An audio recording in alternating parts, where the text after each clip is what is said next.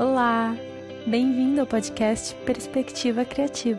Eu sou a Giovana Borg e eu criei esse podcast para poder falar sobre o meu assunto favorito, a criatividade.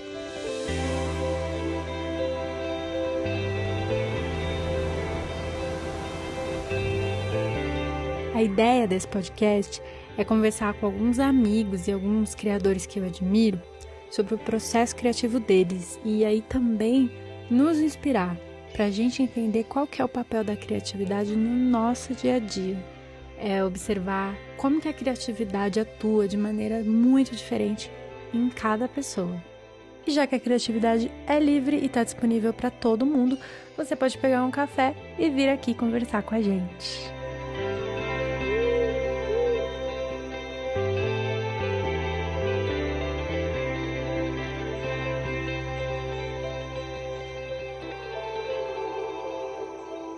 Continuando a temporada de Amigas barra Cobaias, a minha terceira convidada é a Isabela Leon, que é uma artista especializada em letterings.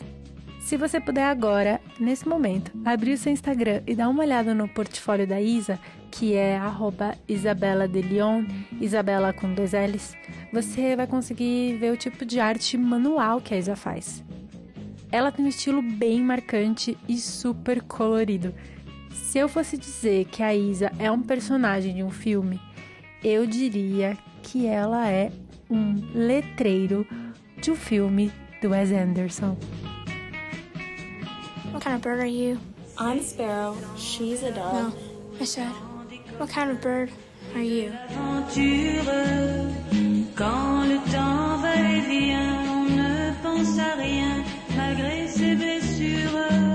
Isa, então, começando a nossa conversa, eu quero que você se apresente, que você se apresente. Eu já fiz uma apresentação sua, mas eu quero suas palavras de quem é você, o que você faz e por que você vai ser a minha convidada nesse podcast sobre criatividade. Meu nome é Isabela. É, eu sou uma artista de lettering e designer gráfica e ilustradora, porque eu não me contento em ser uma coisa só. E atualmente morando no interior de São Paulo, porém já fui nômade e estou tentando voltar a viver da minha arte para conseguir voltar a ser nômade. Vamos começar já falando dessa coisa de nômade, porque assim, acho que é o sonho de toda pessoa criativa ser nômade. Mas aí eu quero que você me fale qual é a vantagem e desvantagem, porque ninguém pensa na desvantagem. É, e como foi, assim, o que mais você aprendeu? O quanto que isso influenciou sua criatividade, meu Deus? Nossa, influenciou assim, se eu disser 100% foi pouco. Me transformou totalmente, assim, como pessoa. Acho que uma das melhores coisas de ser nômade é de você simplesmente não ter. Você poder conhecer línguas diferentes, você poder conhecer pessoas diferentes e lugares diferentes, assim exatamente o oposto do que a gente está vivendo neste momento. Quanto tempo faz que você deixou de ser nômade? Quanto tempo você foi nômade e, e quanto tempo faz que você não está sendo mais? Fui em, no ano de 2017 inteiro e até o meio de 2018.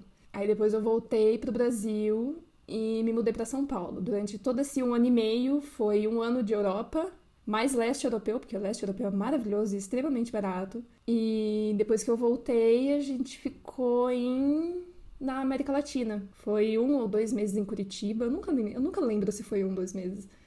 Aí Uruguai e Buenos Aires, que é uma cidade maravilhosa. Ah, e qual foi o lugar que você mais gostou de todos esses, do mundo todo, que você... Ai, que difícil. Eu sou apaixonada por Berlim. Berlim tem um histórico muito forte, mas é um histórico assim que eu quando eu conheci eu admirei muito, eu passei a admirar demais, me apaixonei pela cidade, que não é esteticamente bonita, mas é uma cidade incrível. É uma cidade maravilhosa. Ainda mais para mim que mexo com letras, então assim, Berlim é praticamente a capital europeia da tipografia, então foi maravilhoso. Isso faz realmente bastante diferença, né? A gente tá no berço da, da nossa arte. Eu senti isso quando eu fui para Los Angeles que lá todo mundo fazia o que eu fazia. Então eu era só mais uma e as pessoas faziam em alto nível, inclusive, né? E, e tudo, tudo fazia sentido. Você ia num café, você via um roteirista trabalhando. Na mesa. Você fala, gente, ele tá fazendo um roteiro de Hollywood.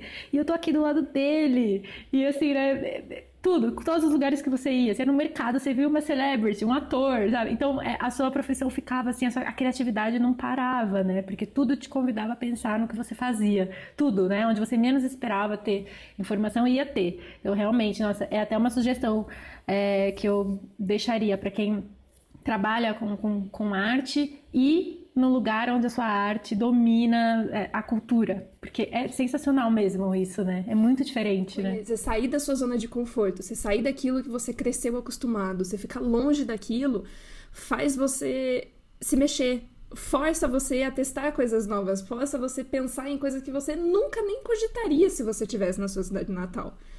E faz você passar uns ótimos perrengues. Aqui em Americana, eu trabalho muito de café. Eu vou em cafezinho, sento com meu computador, ligo meu fone de ouvido e fico ali de boa. Então, que é assim, ficar só em casa chega uma hora que cansa. Então, hora que eu preciso realmente focar, eu vou para algum café, para alguma padaria, algum lugar um pouco mais seguro.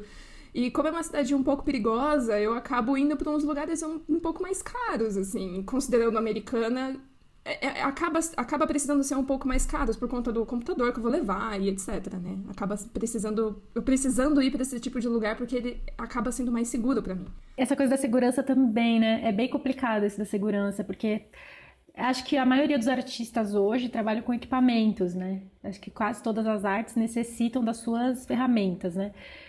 E eu também, assim, eu limitei muito toda a, essa questão, dependendo do lugar que eu tô, não, não precisa ser só Brasil, pode ser outros lugares também que eu não me sinto segura para levar o, meu laptop, porque tipo, é a minha única ferramenta de trabalho, eu não tenho como ter outra. E, e aí ir para um lugar não se segura também né, é, você acaba, eu acabo não indo, na verdade. Eu acabo fazendo tudo que é de edição, eu faço na minha casa. Aí eu deixei o meu ambiente assim o mais gostoso possível e para não precisar levar esse equipamento para a rua.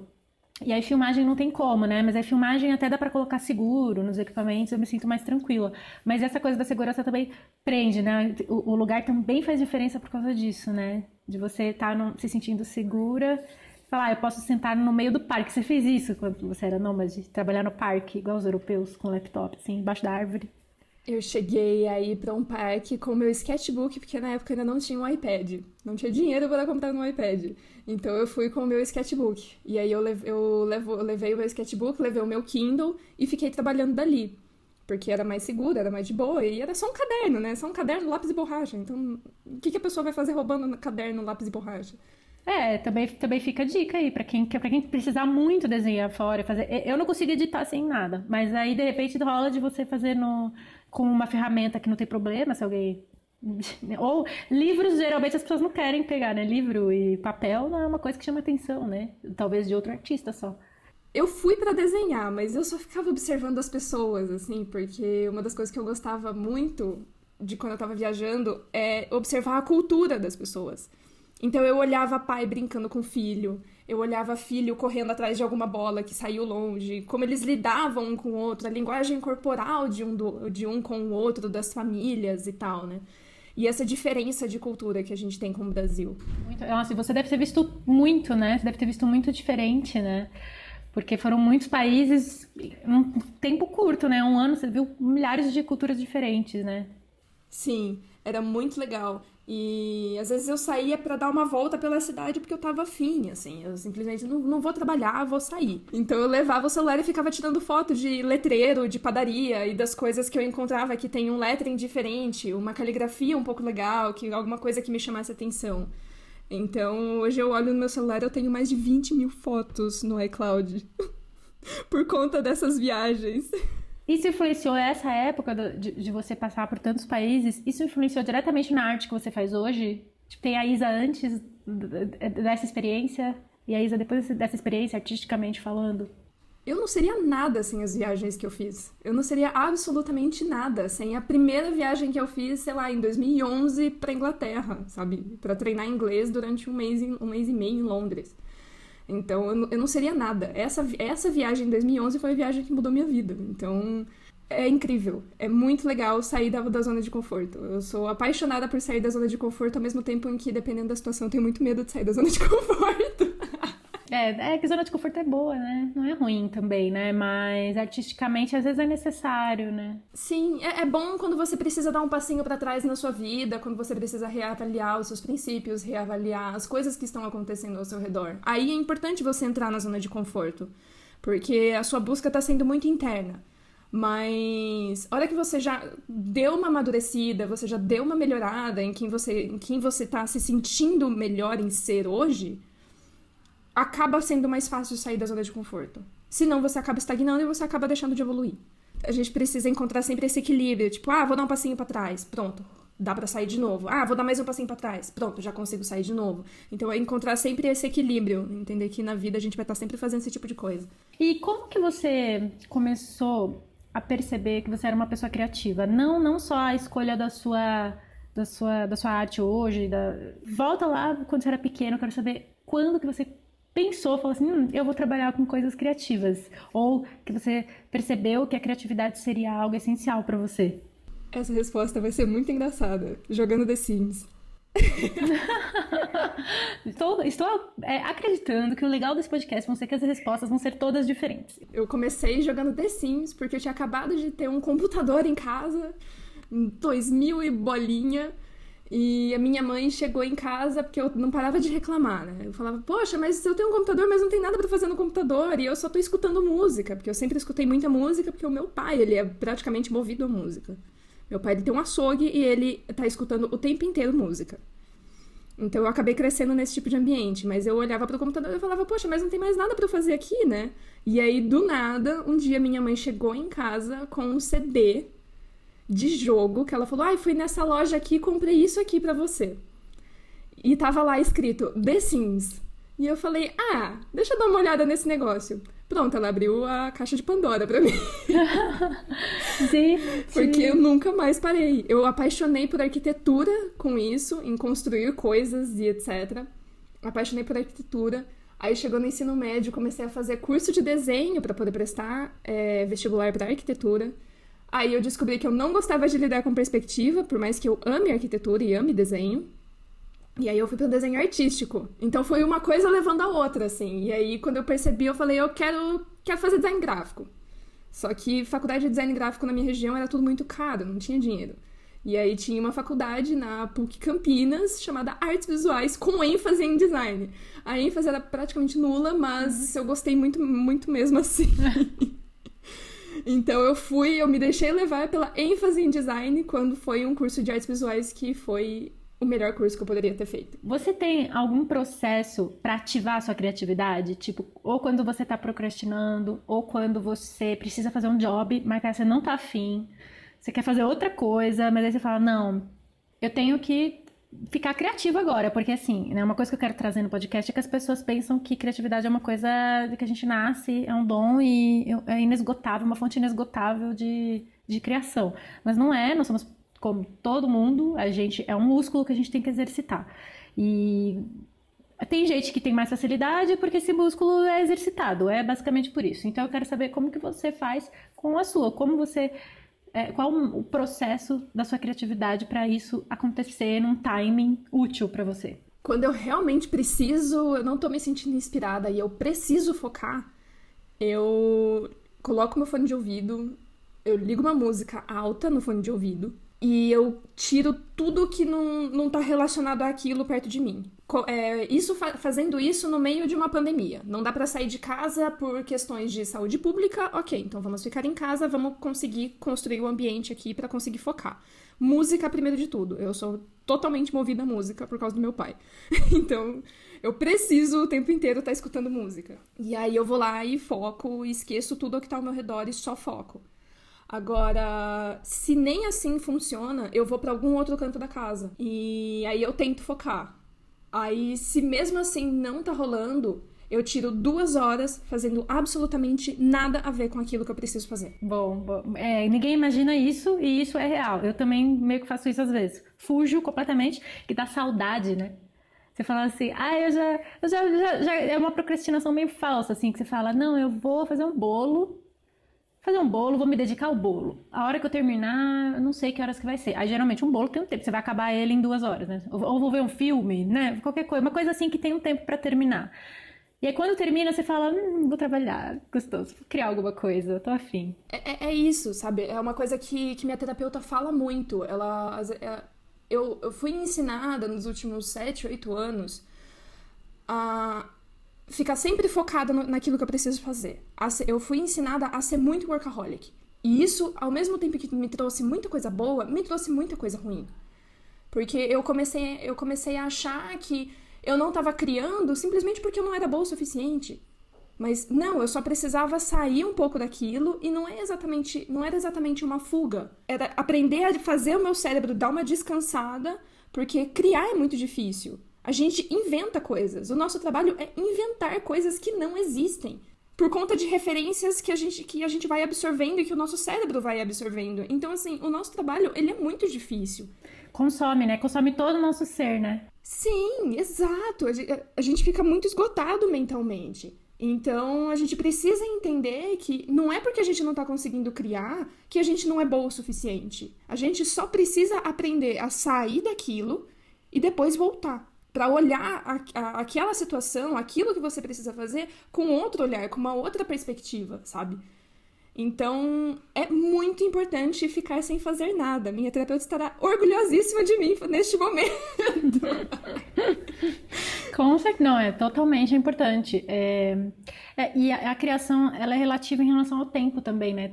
Às vezes a gente vai conseguir fazer um negócio maravilhoso em uma hora, mas para ele ser maravilhoso, ele vai sugar tudo que a gente tem a gente ficar tão cansado que no, no, resto do dia não vai dar pra fazer nada. Vai ter que descansar, porque se você conseguiu fazer rápido, uma ideia genial, não sei o que, resolver o seu problema super rápido, significa que você gastou tudo que você tinha. Exato. Ou a gente pode fazer isso mais espaçado, né? A gente pode levar, a mesma ideia pode levar oito horas para fazer, só que aí mais espaçado, não vai, vai te consumir, mas vai te consumir igual. No final do dia vai ser o mesmo cansaço, né? Uhum. Você vai trabalhar oito horas ou uma hora. Acho que até por isso que é tão difícil por exemplo, quando eu é, gero prazo para processo criativo, me dói na alma, assim, porque eu, eu tenho, tenho que seguir, né? Porque com cliente, não é uma coisa que dá para você negociar muito com cliente, prazo, mas dói na minha alma, porque assim, eu falo, eu podia ter ainda uma ideia melhor, mas eu tô com esse prazo aqui, então vai ter que ser. É, e tô super cansada, né? Eu preciso dormir, preciso descansar para evoluir a ideia. Isso acontece demais comigo. Tipo, faço uma edição, eu tô odiando. Aí eu falo, não tem como eu gostar disso hoje. Não tem como eu evoluir daqui. O que, que eu vou fazer? Eu vou dormir. vou fazer, vou sair de casa, né? Em épocas que dava para fazer isso. Vou sair de casa, vou no cinema, vou tomar um café ou vou dormir. Amanhã, outra Giovana vai acordar com a energia ali alinhada e aí a outra Giovana vai assistir. Se a Giovana de amanhã gostar, tá certo, continua. Se não, vai recomeçar. Então, para mim, sem esse processo de descansar, não existe criatividade, assim, não tem, não consigo fazer um negócio e me sentir segura com a minha criação sem descansar. Não, não tem nem condições, você tem que estar tá descansada, sua cabeça tem que estar tá descansada. Eu estava participando de um workshop, e era um workshop que eu tinha pagado para fazer presencialmente em julho, em Los Angeles que foi tudo cancelado por motivos de Covid. E eu consegui, por algum milagre do universo, eu consegui fazer esse mesmo workshop de maneira online em novembro, com a minha artista favorita da vida, assim. E aí eu olhei e falei, cara, eu preciso depositar absolutamente tudo que eu aprendi em toda a minha vida para conseguir fazer esse workshop. E foram quatro dias de, de workshop, tudo pelo Zoom. E foi muito interessante, porque ela falou assim, ela, ela deu a primeira aula, era oito da noite aqui para mim, e ela deu o primeiro dia e falou assim: beleza, dei a introdução para vocês, agora vocês vão fazer um sketch, um rascunho, e vocês vão me entregar esse rascunho até amanhã, é, às 10 da manhã, horário da Califórnia. Aqui pra gente era duas da tarde. Então eu olhei e falei: ok, preciso fazer isso. Então no que a gente desligou a ligação, era 10 da noite aqui para mim. Eu tava morta de cansaço. Aí eu falei, ok, vamos lá. Comecei a desenhar, comecei a rascunhar, não tava saindo nada, gente. Não tava saindo nada. Tava... Nem parecia que eu, que eu tinha toda, toda a experiência de anos, assim. Nem parecia que eu sabia tudo que eu sabia, porque não tava saindo nada. E aí eu cheguei a mandar esse, essa página, era uma página do Procreate que eu fiz, era o aplicativo que eu uso para desenhar. E eu só mandei para ela, mandei algumas dúvidas e tal, e falei, cara, que negócio horrível. E aí eu dormi. No dia seguinte, eu acordei fui para minha. Eu faço aula de yoga e dança contemporânea duas vezes por semana. E no dia que eu. No, no, dia seguinte era o dia dessas aulas, que eu faço de manhã. Então eu fui para as duas aulas nervosíssima, porque não tinha nada feito, não tinha nada pronto, era de madrugada na Califórnia, e eu falei, cara, eu preciso terminar esse negócio, eu preciso fazer isso. Eu tava até com medo de ter que faltar das duas aulas de yoga de contemporâneo por causa do rascunho.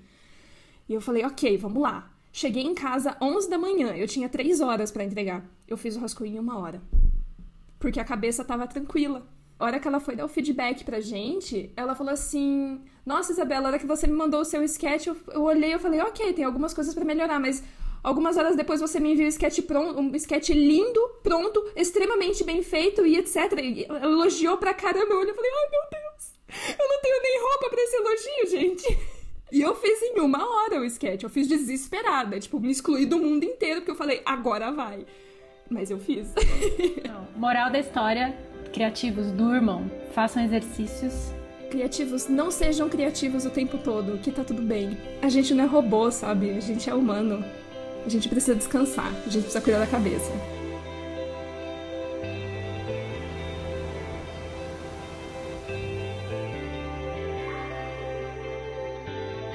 E em qual parte do, do processo do seu trabalho? Porque assim, você tem uma empresa, né? Você é autônoma. Uhum. Sim, sou. Então você tem que fazer várias coisas que você não gosta, que não são criativas, ou que não tem ali uma grande parte de criatividade. E qual parte dos seus processos que você se sente mais criativa? Qual é que você mais gosta? A que você menos gosta a gente já sabe, que é contrato, né? Não precisa... Essa é igual para todo mundo. Ai, contrato, não dá, né? não, Com certeza você não dá. gosta. Fechar o orçamento, nossa, é muito chato. É, então, contrato financeiro, né? Essa a gente tem, essa já sei a resposta de todos, que é isso. Mas a que você mais gosta, qual é? Hum, ok. Acho. É, é- Ai, que difícil. Porque eu gosto muito da parte de criação, mas acho que minha parte favorita é a vetorização. É a hora que eu passo o meu rascunho que tá pronto pro computador, pro, ilus- pro Illustrator. E eu, é um processo extremamente mecânico. Mas eu amo. Eu ligo uma música ali e é praticamente uma meditação, porque enquanto eu tô vendo, enquanto eu tô fazendo cada um dos pontos, tem muita gente nesse momento que vai me chamar de louca.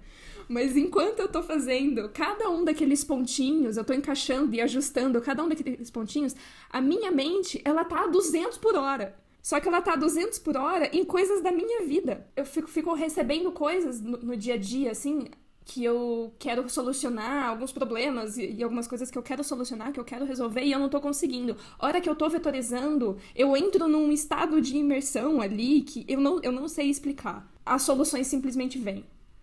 Pra coisas da vida toda, pra resolver coisas de comunicação com pessoas da família, com coisas com outras pessoas, as soluções simplesmente vêm enquanto eu tô vetorizando. É muito engraçado, muito legal. Gente, é uma terapia. Será, será que não tem a ver com o fato de você ter feito o mais difícil? É a recompensa?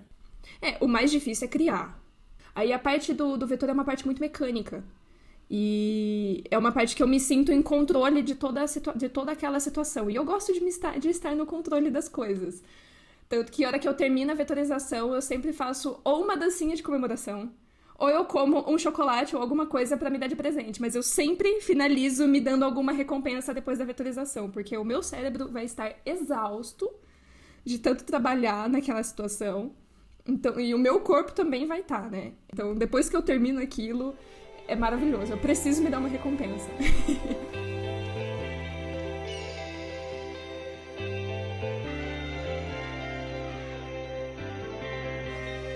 No começo do ano eu me coloquei a tarefa de me entender.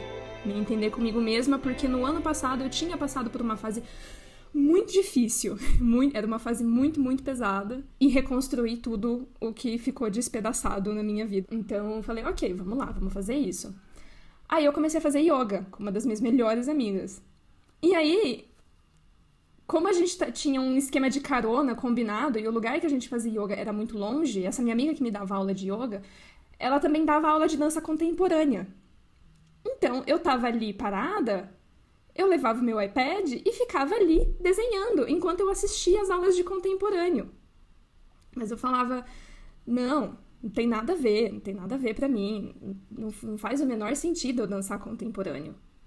E aí minha amiga ela olhava pra mim ela falava: "Meu, mas como que você consegue finalizar e fazer rascunho enquanto você tá olhando a gente dançar nas aulas?" Eu falei: "Cara, não sei. Eu, eu não sei, eu, eu não, até hoje eu não sei explicar muito bem isso. Mas a minha mente entrava em transe quando eu começava a assistir ela montando as coreografias e os alunos copiando. Deu dois meses, ela olhou pra mim e falou assim: é o seguinte, eu tô te dando. tô te, tô te fazendo uma proposta. E você vai fazer um mês de aula de contemporâneo comigo. Eu falei, não, não vou não, você tá louca? Como assim, velho? Não, nada a ver, pelo amor de Deus. Aí ela olhou, vai sim. Você não tem opção. Eu não tô te dando escolha. Você vai fazer. Aí eu, tá bom, tá bom, eu faço. E isso mudou completamente o, o, a maneira que eu comecei a lidar com as, minha, as minhas criações no resto do ano. Porque eu sou péssima para dançar contemporâneo. Até hoje eu sou ruim. Ruim, Gi, mas ruim de um jeito, assim, que você fala, meu Deus do céu, o que, que essa menina tá fazendo ali? Mas eu adoro, e assim que eu saio das aulas, eu consigo criar coisas super legais e eu consigo, tipo, Endorfina é uma coisa maravilhosa, não é mesmo? que legal. É, é totalmente conectado com a criatividade, totalmente. Mas você sabe que eu atribuo a minha facilidade com edição, a parte que eu mais amo do meu trabalho é editar, né? E eu atribuo a minha facilidade, eu, eu realmente, para mim é muito fácil. Não é fácil porque é um trabalho que leva muito tempo, né? É, é, tem um desempenho que não é fácil. Mas a minha, minha vontade, né? A, a minha facilidade em querer isso eu também atribuo a época que eu fazia aula de dança, sabia? É mesmo? É, porque é, eu fiz na adolescência, eu fiz parte de um grupo de dança. Assim, não era um grupo famoso, não, era um grupo da academia lá, que a gente brincava de, de fazer coreografia, fazer apresentação pequena em escola, essas coisas. Mas era uma boa parte do meu tempo que eu dedicava, né? Porque a gente ensaiava coreografia, então eram todos os dias, duas horas por dia. E, eu amava, né? Aquela época, assim, eu fui adolescente dos anos 2000, Britney Spears e Backstreet Boys. Então a minha vida era dançar, né? Igual Ai, eles. 90, 2000. É, 2000, 2000. Só que eu tive muita noção de ritmo. Toda noção de, de coreográfica que tem dentro é, é, dessas. que cabem nessas músicas, nesse estilo de dança, tem muito a ver com ritmo de edição. Porque você precisa é, fluir o, o, junto com, com, as, com, com, as batidas, com a contagem da, da, da, da, música, né? Ainda mais que eu faço muito estilo. A minha edição é meio videoclipe. Hoje ela já tá uma coisa mais poética porque eu evoluí, mas eu comecei fazendo uma edição bem é, no ritmo da música. E, e as pessoas, eu vejo que tem gente que tem bastante dificuldade em entender o ritmo da música o ritmo, e o corte da cena. Isso para mim sempre foi completamente natural. E eu acho que foi porque eu já sabia fazer, eu já sabia é, encaixar uma imagem, a imagem do meu corpo dançando, dentro do ritmo daquela música que eu estava dançando. E eu fiz isso todos os dias durante uns 3, 4 anos. Então eu atribuo também isso, é, a, a, a, a, minha uma habilidade que eu tenho, né? Você, você adquire uma consciência corporal muito interessante quando você começa a dançar. E como que tá sendo a sua rotina criativa? Eu, eu me inspiro muito por rotina criativa de todo mundo, assim, eu amo ouvir, porque cada pessoa também vai fazer, faz de um jeito. Então eu quero que você me fale assim, acorda tal hora, porque eu quero que você inspire as pessoas, aquelas que acham que, ah, mas eu tenho que virar madrugada, senão não rola. Entendo, eu também, eu, eu amava... Tem nada, nunca virei uma madrugada na vida. Eu amava madrugadas, mas, não, gente, não é, não é regra, dá pra ser saudável e criativo. Então me conta da sua rotininha. Bom, para começo de conversa, eu nunca virei uma madrugada na minha vida trabalhando. Já cheguei a ficar até uma da manhã, duas da manhã, por conta de trabalho, por conta de prazo e etc. Não recomendo. Então, assim, só faça isso se for estritamente necessário, mas eu nunca virei uma madrugada na minha vida porque o meu sono eu não abro mão. Eu não abro mão do meu sono para absolutamente nada. Assim, a hora que eu estou com sono, eu vou descansar e não tem santo nesse mundo que me impeça disso. Agora, assim, agora no meio da pandemia, depois de apanhar muito, depois de ficar muito tempo sem produzir nada, por motivos óbvios de isso acabou com a nossa mente durante um tempo, é, eu acordo e eu faço um chá. Eu, às vezes eu acordo 8 e meia da manhã, às vezes eu acordo 7 e meia, mas dificilmente eu passo das 9. Então, a primeira coisa que eu faço é, eu acordo, eu vou escovar o dente, faço o meu skincare matinal, porque eu acho, eu considero isso como um autocuidado, me olhar no espelho e passar alguma coisa no meu rosto que vai, tipo, tipo, protetor solar, assim. Eu sou. Eu era muito relaxada, então isso me ajuda a cuidar melhor de mim mesma. Então eu vou. É a primeira coisa que eu faço. Aí eu vou, faço um chá. E fico na janela de casa olhando pra rua, igual uma senhorinha mesmo. Enquanto eu bebo o meu chá, eu fico olhando a janela de casa, olhando pra rua, não passando nenhum carro. E aí, geralmente, esse horário, a hora que eu termino de tomar o meu chá, que ele geralmente tá muito quente, eu vou pra. Eu vou pro quarto e aí eu começo a trabalhar. Isso umas nove e meia da manhã. E aí eu vou até o horário de almoço, que é o horário que meu pai chega, a gente almoça. Aí eu tiro minha sonequinha da tarde, que também é sagrada, pelo menos 20 minutinhos. Isso, isso é a única coisa boa que a pandemia me deu. É poder tirar os. Eu também, eu também durmo 20 minutos, coloco. Agora eu já me acostumei, acordo sem o, o alarme, mas. Ai, que beleza, a única coisa boa. Isso aí eu vou tentar levar pra, pra pós-pandemia, porque que, que saudável que é, né? É muito bom, porque a gente trabalha demais e a, a gente usa como intervalo. Você desliga totalmente o seu corpo por 20 minutos e a hora que você acorda, ele tá tipo. Ok, vamos lá, vamos começar de novo. Eu acordo da sonequinha e aí eu vou e faço o meu chá e aí eu começo a trabalhar. Aí eu vou mais ou menos até umas seis, sete da noite, assim. Mas nesse intervalo entre as, sei lá, as duas da tarde e as seis, sete, eu paro um pouco, dou aquela descansada. Vou brincar com o cachorro, que coitado, ele fica o dia inteiro olhando pra minha cara, esperando atenção. e não dá pra ficar dando atenção o tempo todo, né? Basicamente, essa é a minha rotina dentro de a minha rotina organizada dentro de uma pandemia. Agora, fora da pandemia, eu acordo, vou para um café, fico até a hora do almoço. E aí, a parte da tarde, eu ficaria em casa. E, e, e qual o momento que você consome referências? É, geralmente é de manhã ou à tarde? Depende. Porque às vezes as referências são livros, às vezes as, as referências são simplesmente uma página do Pinterest ou séries. Li, é, livros, filmes e séries geralmente são na parte da noite, que, eu, que é o horário que eu assisto. Geralmente eu guardo a parte da tarde para fazer algo mecânico, que não exija muito da minha atenção. Então, assim, vetorizar, por exemplo, é com certeza na parte da tarde.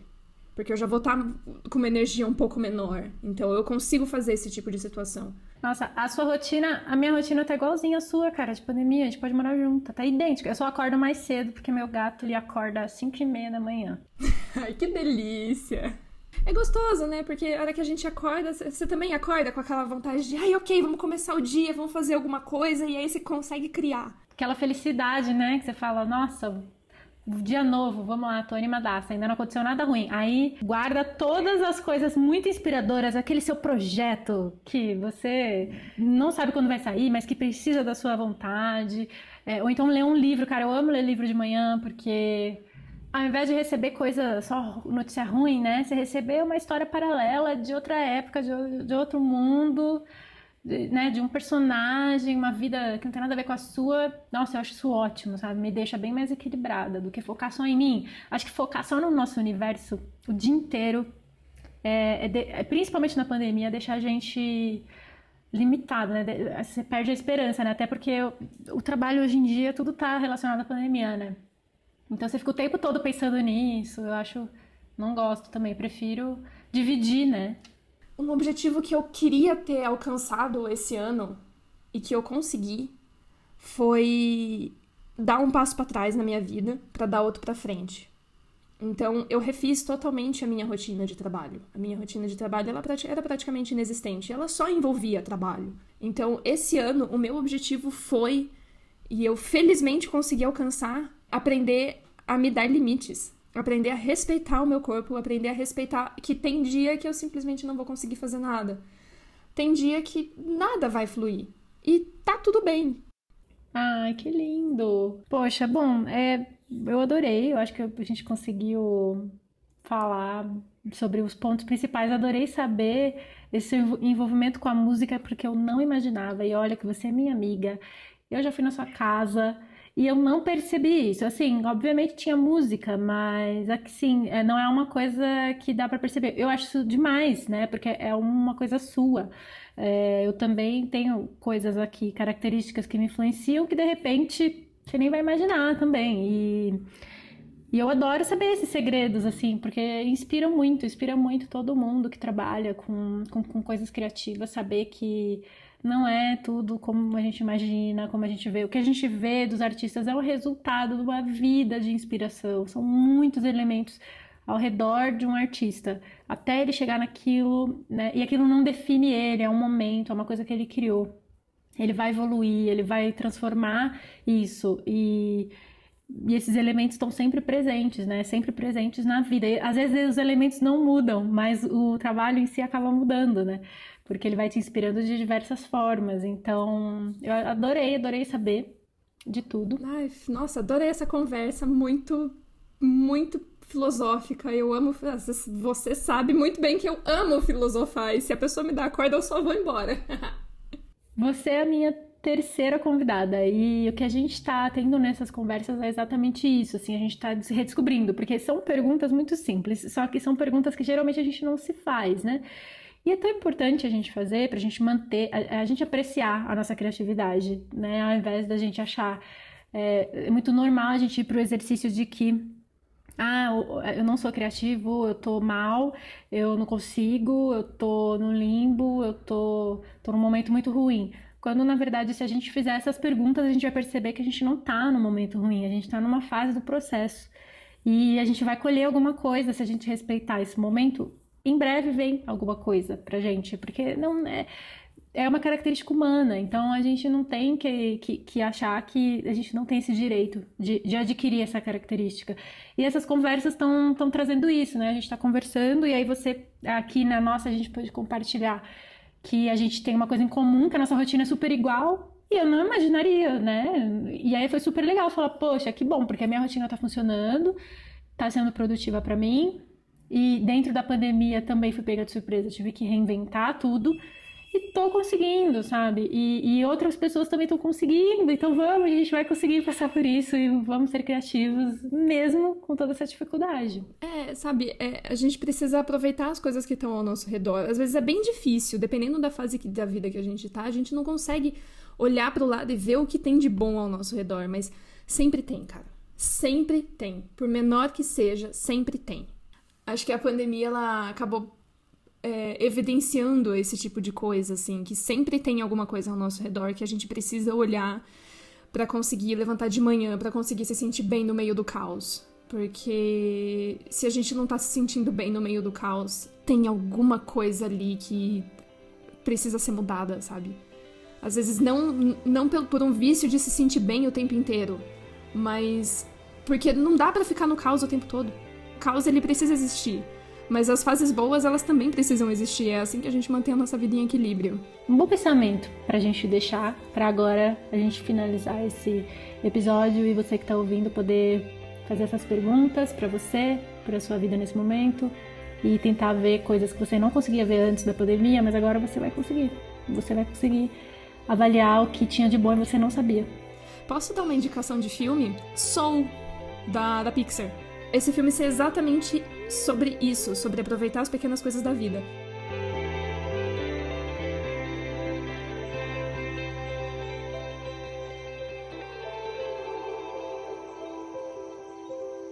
Muito obrigada se você ouviu esse episódio até o final.